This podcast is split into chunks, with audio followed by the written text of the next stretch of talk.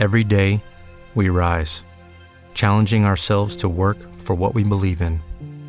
At U.S. Border Patrol, protecting our borders is more than a job, it's a calling.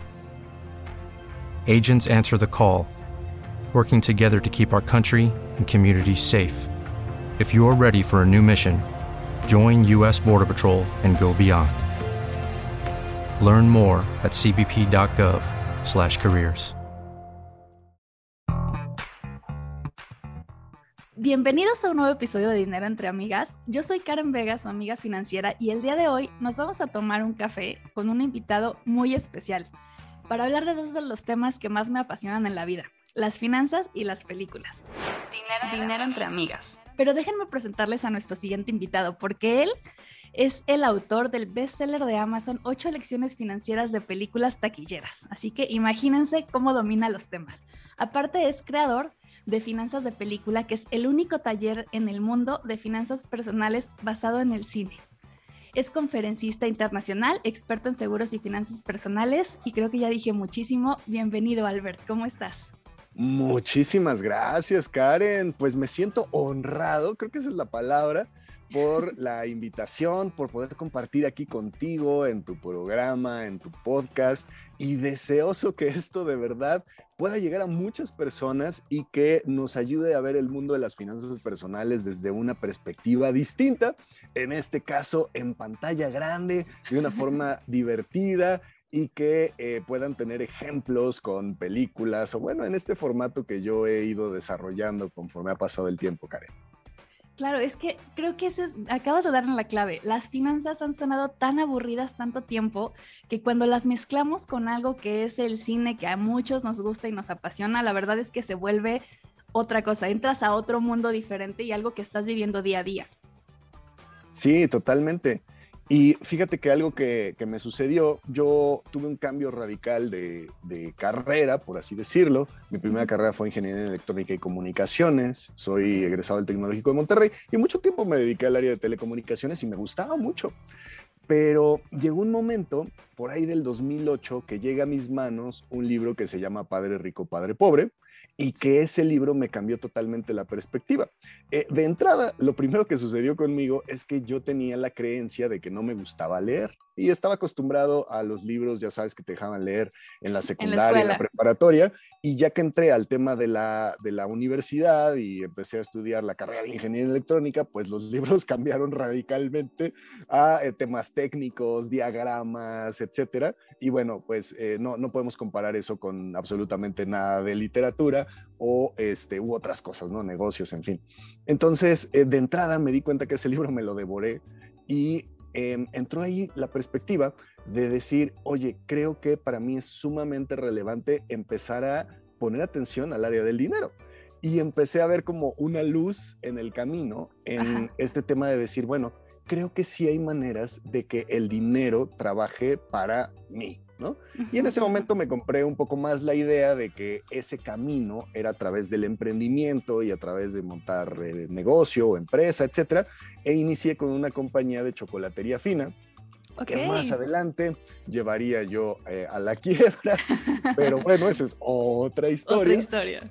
Y eh, finalmente en esa búsqueda ¿no? de, de, información, de capacitación, de desarrollo personal, porque me daba cuenta de que yo necesitaba habilidades nuevas para ese nuevo camino, entonces em, llegué a la industria de los seguros, literalmente. Eh, por resumir ahorita rápidamente un camino relativamente largo, pero bueno, llegué a la industria de los seguros y me encantó porque tenía que ver precisamente con capacitación y desarrollo. O sea, yo era lo que buscaba en ese eh, entonces, eh, ya te hablo más o menos por ahí del 2010, y, y yo buscaba esa capacitación y desarrollo y además buscaba desarrollar otras habilidades, eh, sobre todo temas de comunicación, ¿no? Y poder compartir con las personas estos temas de finanzas. Entonces como que se empezaron a juntar varias cosas e inicié ahí mi segunda carrera como asesor profesional en el tema de seguros, principalmente para personas. Y bueno, platicando, te doy todo este contexto, porque platicando con las personas, una de las cosas que yo eh, escuchaba, que me decía la gente, es que hablar de esto es súper aburrido, o sea, muy tedioso.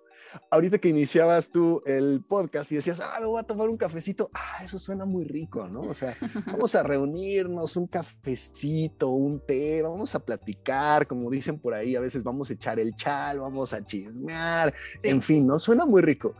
Pero cuando le pones la componente de, ah, pero vamos a hablar de, dinero, de finanzas, de finanzas personales, es como de, ay, creo que ya no se me antoja tanto ese cafecito. Sí, ya no, gracias.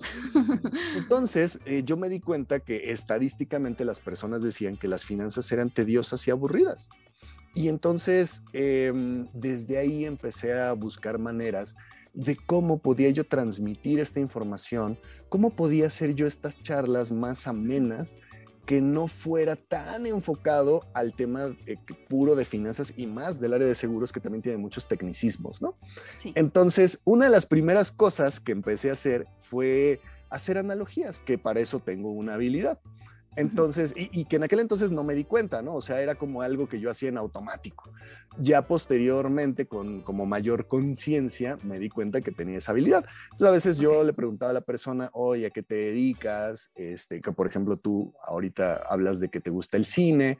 Entonces, de pronto buscaba hacer yo alguna relación de lo que estuviéramos conversando con el tema del cine o con alguna película en particular que hubiera visto la persona o que en ese momento estuviera en boga, en fin, o dependiendo de la actividad que desempeñara, ¿no? Si decía, oye, ¿sabes qué? A mí me gusta, eh, me dedico al tema de programación, o me gusta un deporte, nadar, o, ir a este, jugar fútbol, etcétera. Entonces, yo ahí ponía eh, activa mi mente como para tratar de hacer analogías de cómo lo que estábamos platicando realmente tenía una relación o podríamos correlacionarlo con la actividad de la persona, con lo que hacía, en fin. Y es así que más adelante se me ocurre ya el tema de plasmar ciertas ideas en un libro, que ahorita de igual, este, si va por ahí la conversación, abordaré, que de un inicio no se iba a llamar ocho lecciones financieras de películas taquilleras. De hecho, tenía otro nombre completamente distinto que nada que ver el primer título que eh, yo le había puesto era de pudiente a indigente. Y finalmente, bueno, pues dio, dio un giro completo. ¿Cómo es esto que te platico, Karen? Me encanta, es que la verdad lo que dices es, es interesante y justo ahorita te haré una pregunta sobre eso, pero no nos damos cuenta de lo tedioso que suena hablar de dinero cuando lo manejamos todo el tiempo. Y todos lo manejamos, ¿no? O sea, es lo que de repente les comentaba a todos los que nos escuchan. Desde que eres niño y te dan tu domingo, tú ya empiezas a manejar tus finanzas aunque no lo sepas. Aunque tú creas que eso nada más es tu domingo, no, esos ya son tus finanzas y son los hábitos con los que vas a empezar a vivir el resto de tu vida. Y no nos damos cuenta de eso. Entonces, el hecho de que te empiecen a hablar de dinero es como, no, solo es para expertos, solo es para personas que saben, para personas que hacen cosas aburridas y la verdad es que no tiene por qué ser así. Claro, claro. Y, te digo, yo platicando con la gente me daba cuenta de esto, ¿no? Y, era como un tema que causaba escosor, como que era tedioso, insisto. Eh, la gente pues no, no quería mucho, o inclusive desde ir concertando una reunión, ¿no? Sí. Em, no era tan sencillo que una persona dijera, ah, sí, padrísimo, ¿no? Seguramente si yo les hubiera hablado para decir, oye, ¿qué te parece que eh, nos vamos al cine? El jueves a las cinco y media de la tarde o a las 8 de la noche, eh, la mayoría de las personas dirían, oye, pues sí está bien, ¿no? Pero cuando se trata de eh, ver, oye, pues mira, yo tengo, este, te puedo apoyar en darte una asesoría, hacer un diagnóstico de cómo están tus finanzas, qué es lo que te gustaría lograr, qué te gustaría conseguir, qué es lo que ya tienes implementado, que a lo mejor ni siquiera, eh, aunque lo tienes, no sabes exactamente cómo funciona, en fin, ¿no? Por ejemplo, em, tengo varios clientes que son colaboradores de una empresa y tienen prestaciones y dentro de sus prestaciones está el área de seguros. Y de pronto ni siquiera ellos saben realmente cómo funcionan ese tipo de pólizas. Inclusive he tenido casos de personas que han sufrido un accidente, afortunadamente leve, al menos los casos que yo he tenido, y que aún y a pesar de que tenían su seguro médico, fue como de, ay, no, es que se me hizo como muy complejo utilizarlo y que formatos y no sé qué, y ya mejor yo lo pagué y ya ni modo, ¿no? Sí. Y dices, bueno, ok, ¿no? O sea, es decisión. claro. O sea, para eso están esas herramientas, precisamente para que el dinero se quede contigo en vez de que el dinero salga de ti, ¿no?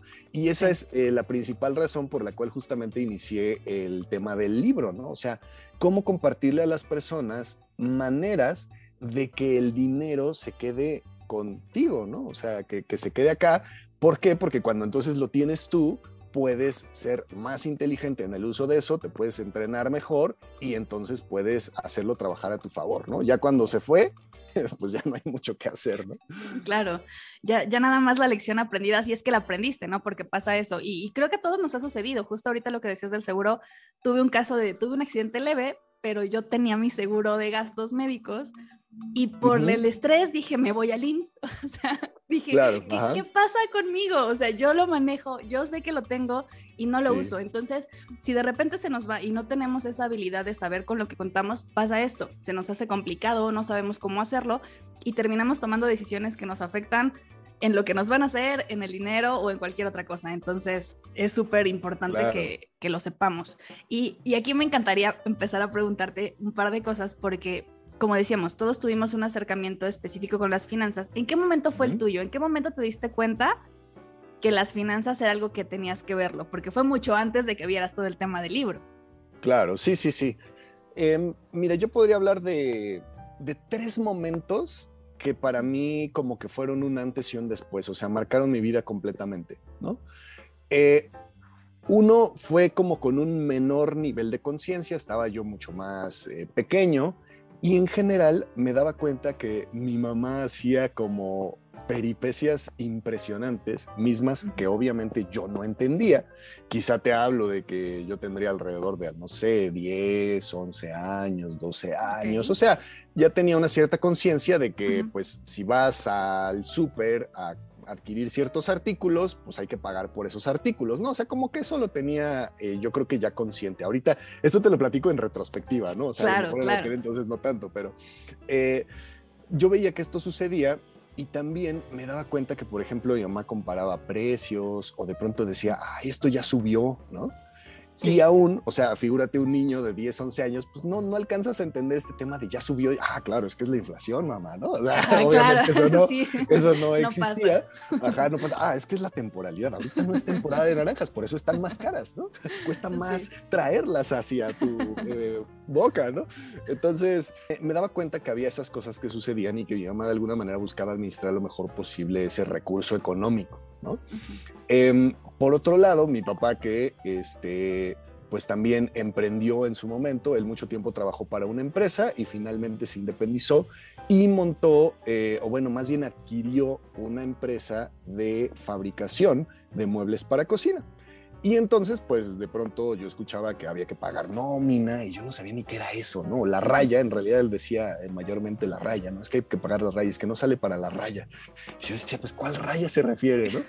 Pero entonces, esa fue como mi, de mis primeras aproximaciones al tema del dinero y mucho escuché en, en, aquel entonces, pues como que había que economizarlo, como que había que estirarlo, como que no alcanzaba, como que había que, o sea, llegaba así como que, híjole, ¿cómo le voy a hacer para pagar ciertas cosas? Y, creo que ese fue como un primer gran momento que eh, inclusive a la fecha me, me ha marcado, ¿no? Más adelante viene otro momento para mí eh, sumamente importante, que igual aquí te lo, te lo platico y a todas las personas que nos están escuchando, em, porque no es de mucho orgullo, pero sí me ayudó a aprender algo muy importante y precisamente por eso lo comparto, porque igual y esto a alguien le puede servir, ¿no?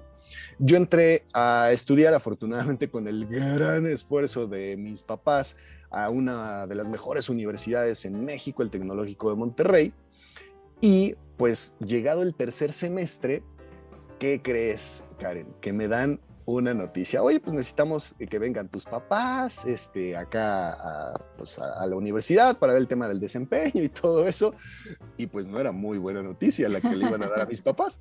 Entonces, eh, de hecho, esa, en esa ocasión fue, yo le dije a mi mamá y le dije a uno de mis hermanos, ¿no? que nos llevábamos mucho y también apoyaban el tema del, del negocio. De hecho, gracias a él muchas cosas afortunadamente salieron para mí en temas de la universidad y otras cosas. Entonces llegan a la junta y entonces, ah, pues órale, nos venimos a la junta y qué padre, el salón muy bonito y todo. Y ya que empieza la junta, básicamente la inauguran diciendo, pues bienvenidos, eh, ustedes están aquí porque sus retoños tienen un paso fuera del tecnológico de Monterrey. No puede ser. Y en ese, así, así, así como, ahorita te dijiste, no puede ser.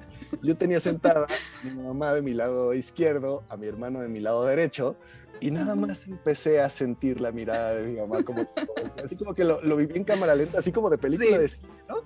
Claro. Así de, cámara lenta mi mamá y yo haciéndome chiquito en la silla. No. Así de, sí, oye, pero ¿por qué no nos dijiste? Evidentemente, ahora se los estoy revelando, pues no les había mencionado yo para qué era la dichosa junta, ¿no?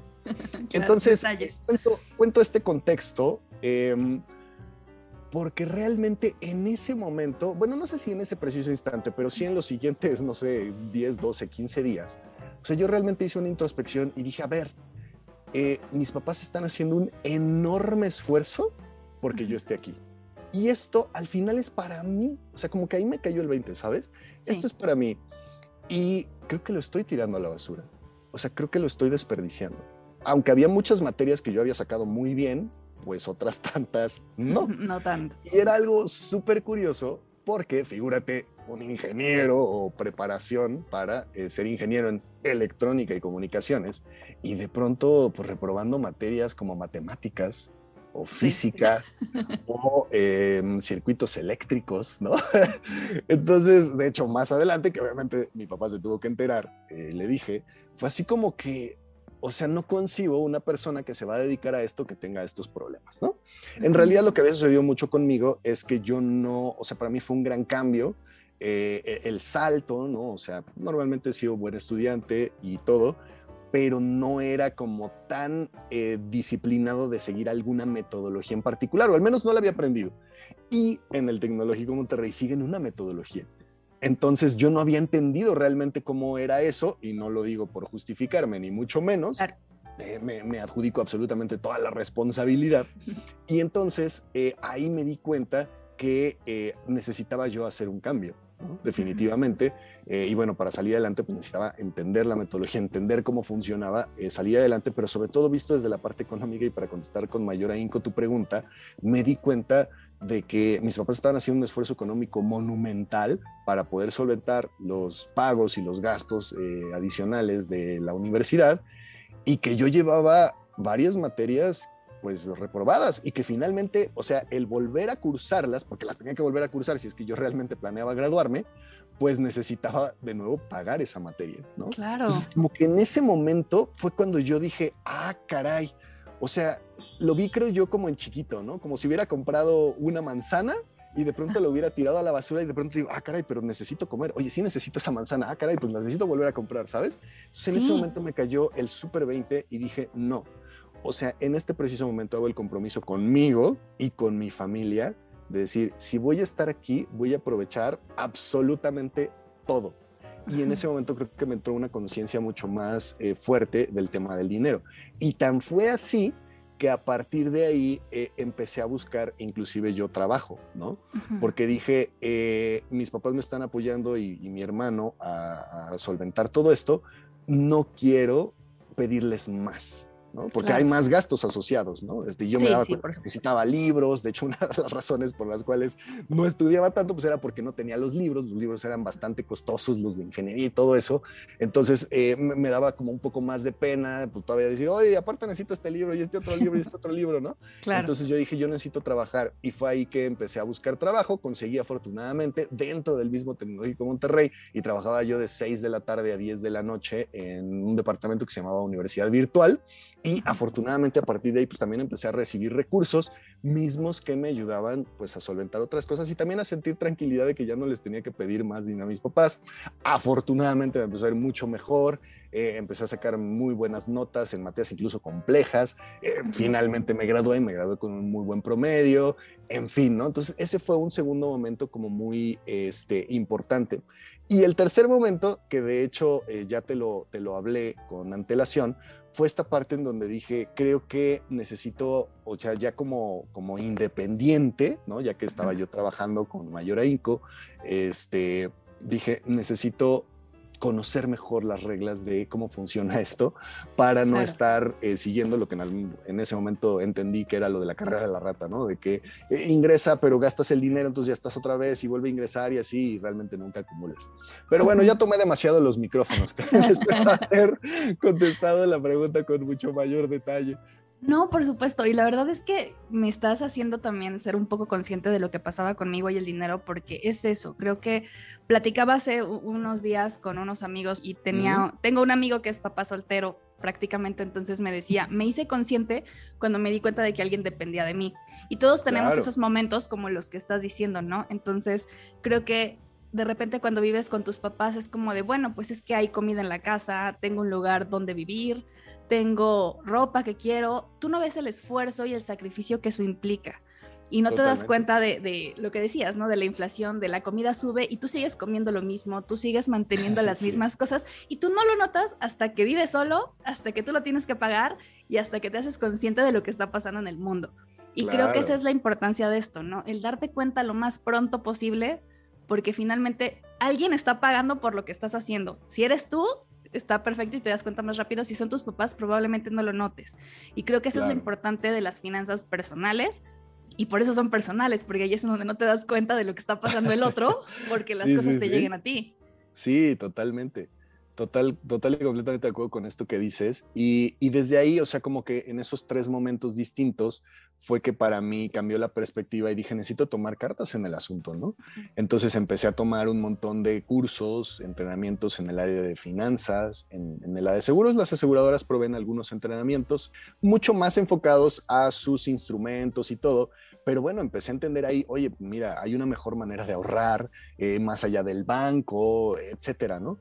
Y por fuera empecé a tomar también otros entrenamientos, tanto en el área de las finanzas, la parte de finanzas personales, el área de negocios y también el área de inversiones. Y ahí fue donde me voló la cabeza, ¿no? O sea, yo dije, o sea, a ver, hay manera realmente de que dejes dinero en algún lugar y que tiempo después regreses y se haya multiplicado. O sea, eso fue como de wow, ¿no? Eh, y es una de las, de las maneras, obviamente, que eh, las personas pues, que quieren tener mejores eh, finanzas, más salud, y todos aquellos que buscan el tema de la libertad financiera, el área de inversiones es un área que, por supuesto, todos debemos entrenarnos. Sí, totalmente. Y, me encanta. Y, creo que aquí podemos relacionarlo un poco con el tema de tu libro, porque tú ya habías vivido todas estas cosas, ya habías eh, empezado como a ver la importancia que tiene y lo difícil que es cuando alguien no lo sabe. ¿No? O que te lo explican y no lo entiendes, porque también pasa eso mucho, creo que más con el tema de las inversiones, ¿no? De repente te tratan de explicar tanto que dices, no sé de qué me estás hablando, no lo voy a hacer porque suena complicado. Y tú, no, no, espérate, no, no, no es complicado. Solamente se trata de, de tener paciencia y tener esa mente abierta de es un tema que no sabes, pero puedes aprenderlo. Y aquí es cómo llegaste tú a esa parte de decir, voy a escribir el libro sobre cine, porque supongo que eras un apasionado del cine. Sí, tengo muchos recuerdos. No, no, sé si esto se lo debo a mis hermanos, probablemente sí, no, no lo sé, o sea, pero eh, nos gustaba mucho ver películas. Entonces, en aquel entonces nos íbamos a ver eh, pues varias pelis o íbamos a rentar, ¿no? Al videocentro o al blockbuster en su momento. Y eh, pues pasábamos ahí una cantidad de tiempo escogiendo, ¿no? Y a ver, ¿cómo ves esta? Y nos repartíamos, este, algunos iban a ver, ¿no? Eh, las de acción, otros, y bueno, pues ahí andábamos rondando por los pasillos y finalmente rentábamos alguna peli, la llevábamos a casa y nos poníamos a echar la tarde de películas, ¿no? Este, entonces desde ahí realmente le empecé a agarrar mucho gusto por, por ver películas y me gustaba porque era un momento pues como de convivencia en familia, ¿no? Entiendas entre comillas en convivencia porque finalmente estás viendo la película, pero también venía padre, eh, lo que era padre era después, ¿no? Oye, ¿qué te pareció? Ay, no, a mí me pareció esto muy jalado, ay, no, a mí no sé qué, ¿no? Entonces estábamos platicando de eso, le empecé a tomar mucho, mucho amor a esa parte, pero también me gustaba cuando crecí más, pues de pronto yo me iba, yo soy de los que se puede ir al cine solo sin ningún problema quiero ir, quiero disfrutar de la película, del ambiente y todo eso. Y realmente las películas que a mí más me gustan son las taquilleras. ¿no? O sea, sí he visto cine de arte, sí he visto otras cosas, pero soy honesto y digo, no, o sea, no, no es lo mío, ¿no? Exacto. de las que todos se quejan son las que te gustan más. Porque todos hablan de las taquilleras, ¿no? De otra vez van a ver esa película, por supuesto. Sí, sí, sí, totalmente. Entonces, eh, me gusta mucho apoyar el cine mexicano también y he visto extraordinarias películas que no consideraría yo como súper taquilleras, pero bueno, para fines de, de México y de los alcances que tienen esas películas, pues muchas realmente sí este, han sido muy buenas y muy taquilleras. Em, Y hay otras que pues sí digo, no, esa no, mejor. No, no. la vamos a recomendar. Exactamente, sí. Y entonces mi día a día, eh, te hablo del 2010 hacia adelante, pues se Ok. convertía hasta la fecha en pues tener reuniones con personas para platicar de estos temas de las finanzas y con un área importante del tema de seguros, ¿no? Entonces yo buscaba eh, hacer estas analogías y entonces de pronto la persona me decía, ah, pues es que mira, a mí me gusta el tenis o me gusta la natación, como te lo mencionaba hace un rato. Entonces yo buscaba hacer ejemplos que tuvieran que ver con tenis, que tuvieran que ver con natación, con fútbol, con sus hobbies, ¿no? Ajá. este, si era programación, lo que se dedicaban, en fin. Y después hallé un mejor ángulo que tenía que ver como con las películas. O sea, como que de pronto te das cuenta que se me ocurría. Estaba yo platicando y así como, como estoy platicando yo ahorita contigo ajá. Y, y de pronto te preguntan, oye, ¿has visto la película de tal? Ah, sí, buenísima. Entonces eso también ayudaba como a romper el hielo, cambiar un poco este, el ambiente, etcétera.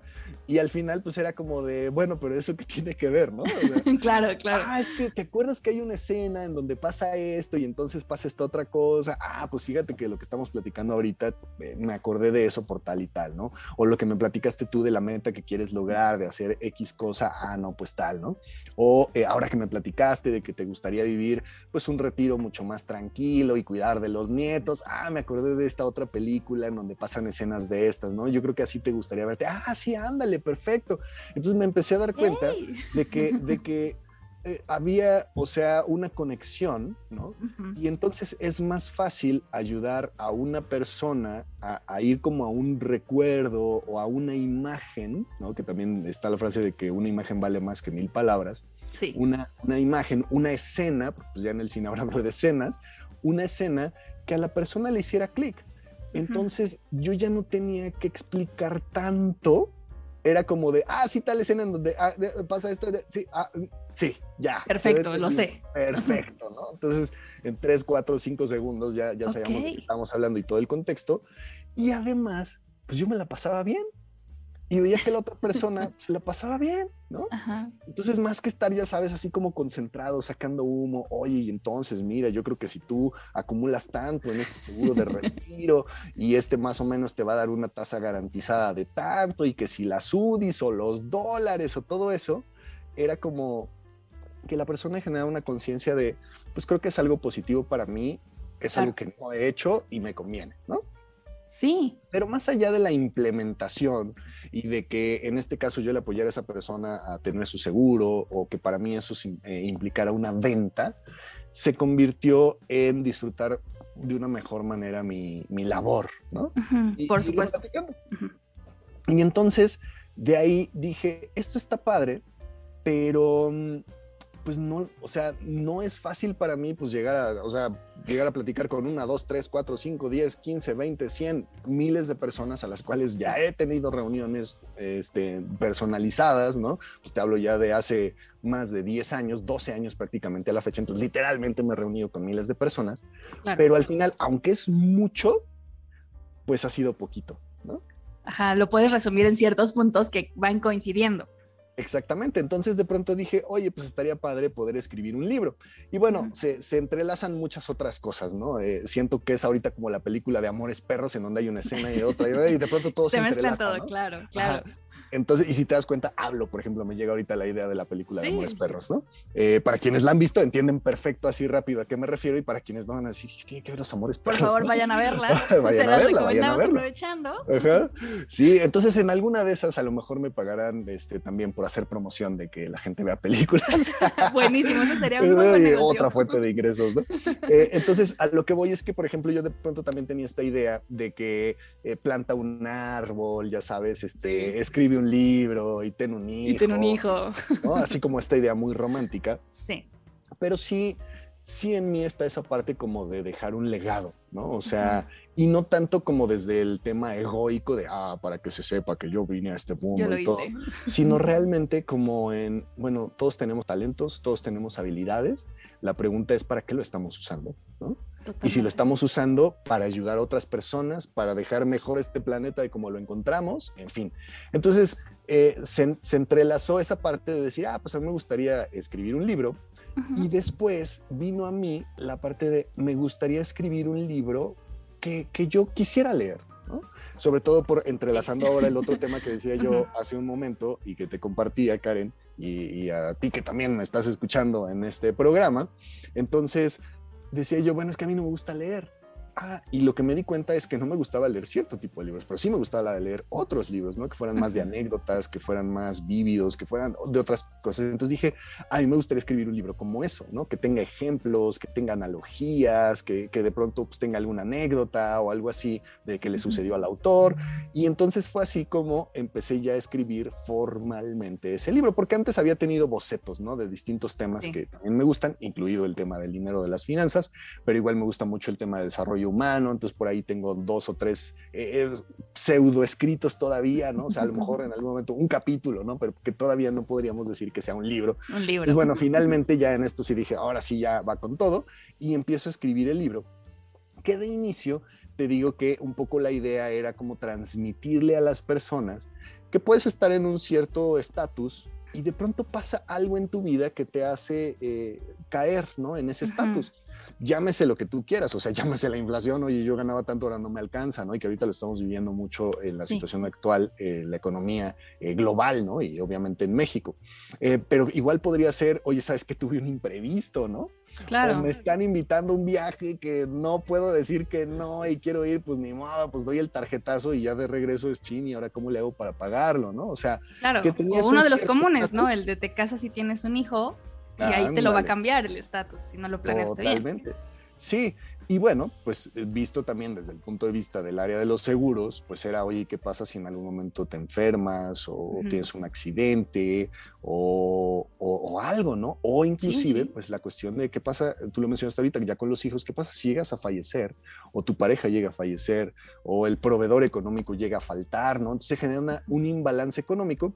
Entonces, de alguna manera, yo era lo que quería transmitirles, ¿no? A las personas de eh, cómo poder proteger ese recurso y que eh, menciono de nuevo, que, que es prácticamente lo primero que escribo en el libro, de cómo hacer que el dinero se quede más contigo en vez de que salga de ti.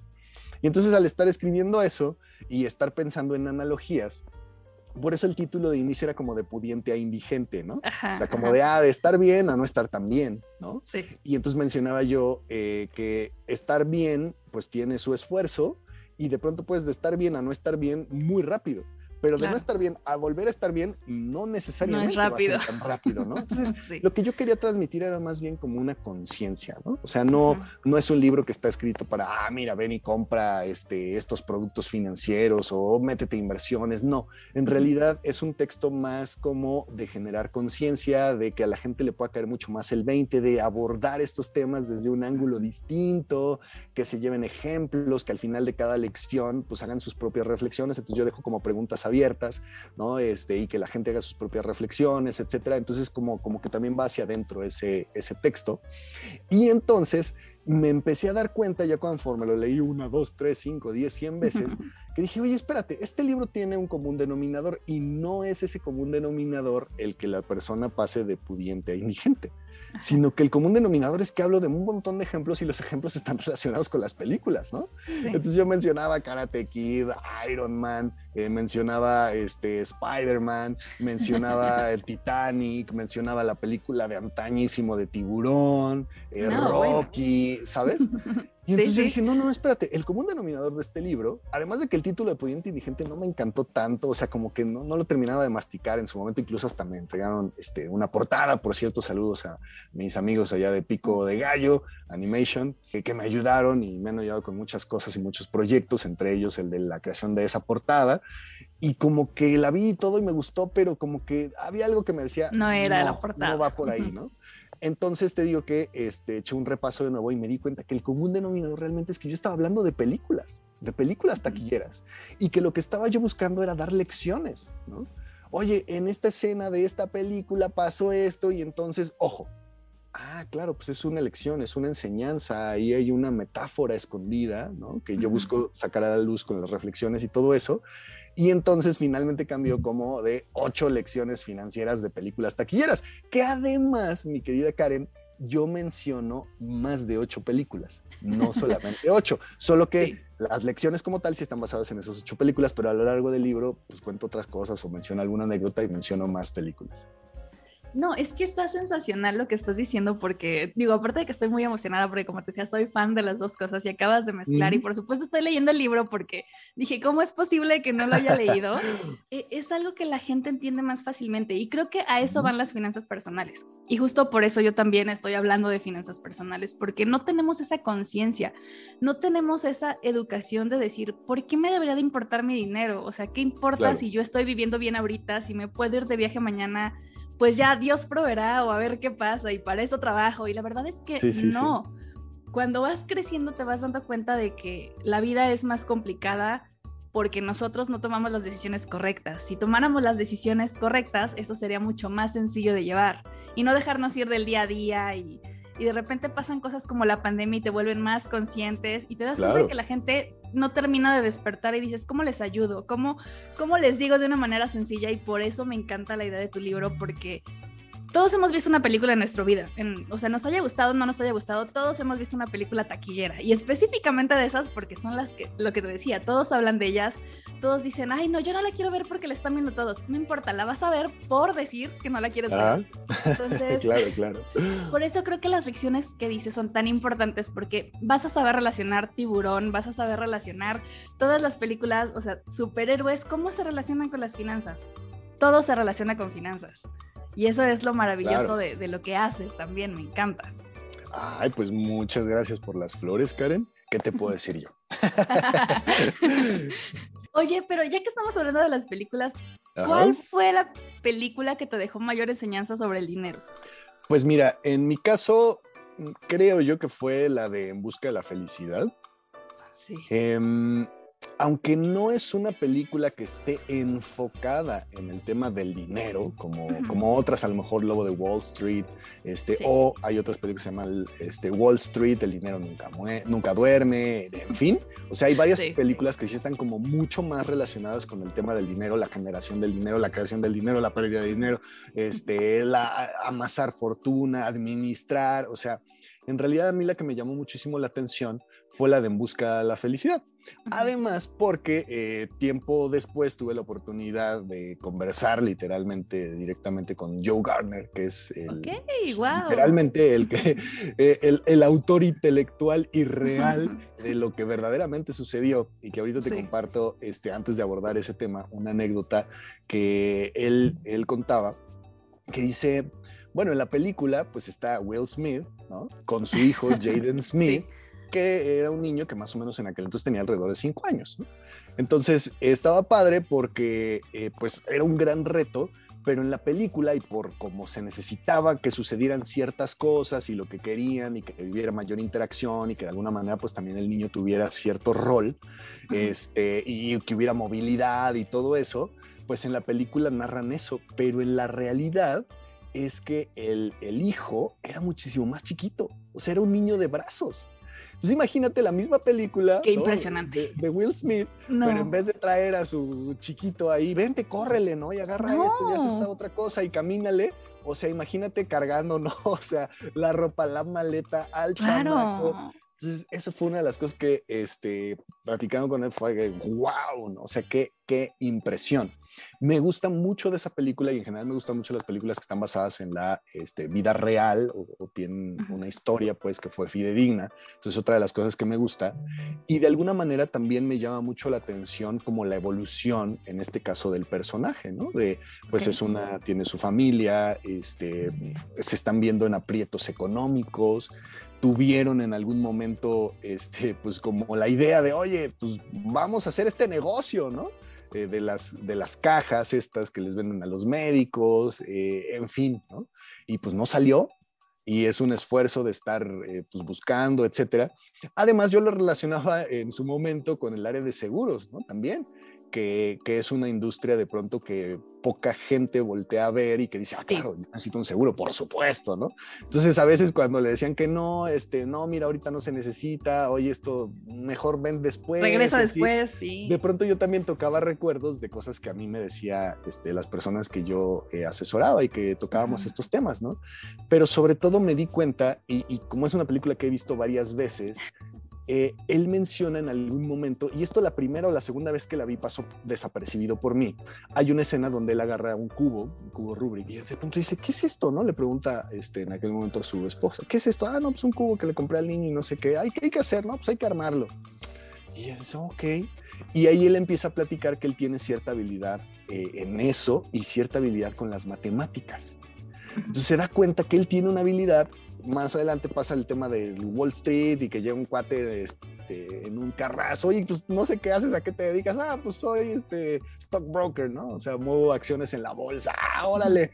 dice, pues felicidades, ¿no? está buenísimo. Y entonces él empieza a buscar y se da cuenta que conecta con la habilidad que tiene de los números de hacer otras cosas, con también pues, el, el deseo de salir adelante, ¿no? Entonces, eh, afortunadamente, pues no, las cosas no son fáciles y se le empiezan a dar, ¿no? Entonces, creo que tiene muchas, muchas, muchas enseñanzas para mí. Me dejó también muy marcado la escena en donde le dice a su hijo, eh, nunca dejes que nadie te diga eh, que, no puedes hacer algo. No puedes hacerlo, sí. Y, y, cierra muy fuerte diciendo, inclusive yo. claro. Sí, o sea, porque regularmente te dejas llevar por lo que te dicen los papás y ahí es donde está eh, lo fuerte y esa película en general es muy fuerte y creo que es una excelente recomendación para lecciones financieras porque existen en la vida real, creo que eso es lo que no vemos, ¿no? O sea que tú crees que el que llegó a la bolsa, en este caso, e, el protagonista le fue súper mal y después ya fue todo un éxito. No, o sea, también implica muchas cosas, todos los sacrificios y el punto es, ¿lo puedes lograr? Sí, te propones hacerlo. Y si descubres el tema de tus habilidades, que también nos pasa, ¿no? No sabes que tienes habilidades hasta que tienes que buscar una manera de salir adelante y en cuestión económica es más fuerte. Me encanta lo que nos estás diciendo. Sí, Karen, pues eh, así como te lo platicaba, pues más adelante yo me di cuenta de esta habilidad, ¿no? De ver una película y hablar. Y en algún momento también me preguntaban, no recuerdo si fue en una entrevista o platicando con alguien. Sí, pero, que, o sea, estás tú viendo la película y estás haciendo todo este análisis. Y yo, no, o sea, cuando yo voy al cine, yo voy y disfruto la película y ya está, ¿no? pero de pronto si hay alguna escena en donde yo digo, ah, o que a mí me deja esta enseñanza, ¿no? Este, frases muy impactantes o algo que haya sucedido, y entonces cuando la vuelvo a ver una segunda o tercera ocasión, pues ya le empiezo a hallar un sentido diferente y es ahí donde yo obtengo como una lección orientada a las finanzas personales. A lo mejor de entrada obtengo alguna lección, pero que tiene que ver con otras áreas de la vida. Claro, sí, y tú también vas aprendiendo en el camino, eso es lo, espectacular. Albert, me encanta y podría estar platicando todo el día, pero vamos cerrando un poquito esto, porque hay dos preguntas que quiero hacerte. A ver. La primera es, ¿nos podrías dar alguna de tus lecciones financieras de, esas películas taquilleras? ¿Cuál es la que... Sí, claro. Em, bueno, te, hago una pregunta. ¿Quieres que te comparta una lección de las que están en el libro o una lección de las que no están en el libro? Mejor de las que no están en el libro, así para que vean que se están ah, perdiendo con el libro. Va, va, va, va. Te comparto entonces esta, este, además haciendo alusión a que ahorita estaba aquí con un vaso de Spider-Man. Ah, muy bien. Fíjate eh, que en el libro menciono la película y menciono la frase y, doy como un esbozo de eso, ¿no? Eh, esta es una película, pues ya de, antaño, em, de Spider-Man precisamente, y hay una escena en donde está Peter Parker con su tío, con el tío Ben, y de hecho la lección yo le llamo la lección del tío Ben, ¿no? Y entonces es esa frase célebre que le dice, oye Peter, un gran poder conlleva una gran responsabilidad. Y entonces, eh, como que Peter se queda así medio de, pues, quién sabe qué quiso decir mi tío, pero bueno, ah, ¿no? Ya. Entonces, esa frase la mencionó en mi libro, pero no profundizó más allá de ella, ¿no? Sin embargo, es una frase muy profunda. Entonces, esto de un poder conlleva una gran responsabilidad. En, en mi caso, y en esto que estamos platicando, por eso la menciono ahorita como para hacer el hilo, es, pues, nosotros todos, absolutamente todos, tenemos ciertos poderes, ciertas habilidades, ciertos talentos, ponle el nombre que quieras, pero al final es algo que está muy en ti y que no necesariamente otra persona lo hace igual. Quizá uno de mis poderes es precisamente eh, la parte de la comunicación y hacer estas analogías este, de las que estamos platicando el día de hoy, ¿no? Entonces es, bueno, pues si tienes un poder, también tienes una responsabilidad. Y esa responsabilidad en mi caso, yo dije, eh, hay otra frase que es como, si tienes algo valioso que compartir, por favor compártelo, o sea, no te lo quedes. Entonces yo me di cuenta que esta manera de, transmitir esto, de, de, poderle dar difusión a este conocimiento, dije, bueno, pues quizá hay personas que se puedan ver beneficiados de este talento, de esta habilidad. Entonces lo empecé a ver como una responsabilidad eh, pero no tanto como una responsabilidad en la carga, ¿no? Así de, ay, no, ahora yo soy el que se tiene que encargar de hacer esto. Exacto, el mundo está, depende de mí. Exacto, exacto, ¿no? Sino realmente de, eh, desde una perspectiva de, oye, pues yo conozco de esto, y sé que a alguien más le puede ser de utilidad, ¿no? Entonces fue empezar a compartir esto y de alguna manera pues también es como sale el libro que dije, creo que esta información le puede servir a muchas más personas y que cuando yo doy una asesoría pues la información le sirve a la persona en ese momento, pero pues ya se queda, se volatiliza. A lo mejor se lo platicará a alguien, pero una que otra cosa, pero ya cuando queda en un libro, dices, pues la persona puede regresar a él una y otra y otra vez, lo puede llegar a recomendar a alguien más que también le sea de utilidad, ¿no? Entonces, para mí esta lección del tío Ben, de un gran poder, conlleva una gran responsabilidad, se me hace algo fuerte. Entonces, la pregunta para pues, la gente que nos está escuchando es, pues, ¿cuáles son esos poderes que tú tienes ocultos, ¿no? ¿Y cuál consideras que sería tu responsabilidad? De entrada, la primera no va hacia afuera, la primera responsabilidad va hacia adentro de es, ah, pues a lo mejor ahorita no sé o no lo tengo tan consciente, ¿no? Oye, quizá yo tengo una gran habilidad para jugar Scrabble y no la he desarrollado, ¿no? No sé, claro. a veces las cosas más, este, más banales, más chistosas, más Sí, más sencillas, sí. Más sencillas, que aparentemente no tienen absolutamente nada que ver, pero de pronto de ahí salen cosas impresionantes, ¿no? Y grandes proyectos, eh, como no sé, el de Destroyer, por ejemplo, de Amparito. Entonces, ahí hay habilidades y esas se pueden desarrollar y esas pueden ayudar a la persona a sentirse mejor, a sentirse más completa, a sentirse más plena, más feliz y también, como resultado de todo esto, a generar un ingreso, ¿no? Entonces, cuando en su momento, pues yo empecé a generar ingresos de haber escrito un libro, dije, ah, caray, o sea, esto tiene un impacto, ¿no? Sí. Eh, y, y, realmente no es que, ah, yo puedo vivir de, escribir un libro, no, todavía no, no sé si en un futuro quizás sí, con más publicaciones y otras cosas, pero lo que, lo, sobre todo lo que quiero es, bueno, ahí hay un poder, la responsabilidad la entendí primero hacia adentro, después digo, bueno, esto creo que puede ser compartido hacia alguien más hacia afuera y que eso genere un impacto positivo en otra persona y si además puedo ser remunerado por ello, pues... Que mejor. sí, totalmente. Y, me encantaría ligarlo con lo que acabas de decir de Will Smith. Y no dejen que a nadie les diga que no, no, que no pueden. Por supuesto, te va a costar trabajo. Cuando descubres tu habilidad, y, y, es algo que yo les compartía, nada más rápidamente, yo era me daba mucho pánico hablar en público, hablar con las personas, era algo que decía, no, jamás lo voy a hacer. Y mira, yo nunca, nunca, ¿no? Yo nunca, nunca, hasta que lo hice y dije, sí me gustó. Y ahora, como les digo a todos los que les dije que no me gustaba, que sí lo voy a hacer. No importa, no importa. O sea, si alguien te dice que no lo puedes hacer, lo puedes mejorar y puedes aprenderlo. Y a lo mejor no va a ser tu habilidad más grande, pero nunca te quedes con las ganas de hacer algo, porque eso es lo peor que puede pasar. Coincido totalmente. Me encanta. Y la última pregunta es, es, un poco más personal, pero ya que nos estás diciendo que eres buenísimo con el tema de las analogías, ¿con qué película harías una analogía de tu vida en general, ya sea personal o profesional? Uy, wow, eso sí es una súper buena pregunta. Em, yo creo que a lo mejor sería más bien como un mix de películas. A ver, déjame planteármelo otra vez. ¿Con qué película haría una analogía directamente de mi vida personal, es, es, que sí hay varias, ¿no? O sea, de hecho, yo sí me siento o me, me sentí identificado con el personaje de Will Smith en esta película, eh, por, por, lo que te decía, ¿no? O sea, en, mi vida he pasado ciertas carencias, a lo mejor afortunadamente para mí no a ese, no a ese nivel, pero la vivencia interna sí la llegué a vivir de pronto en momentos de desesperación de ah, no sé qué hacer, ¿no?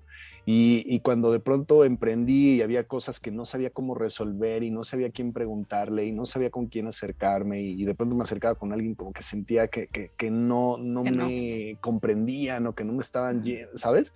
Entonces como que de pronto de eso me, me identifiqué. Ahora, eh, siendo padre de familia, pues con muchas otras cosas, ¿no?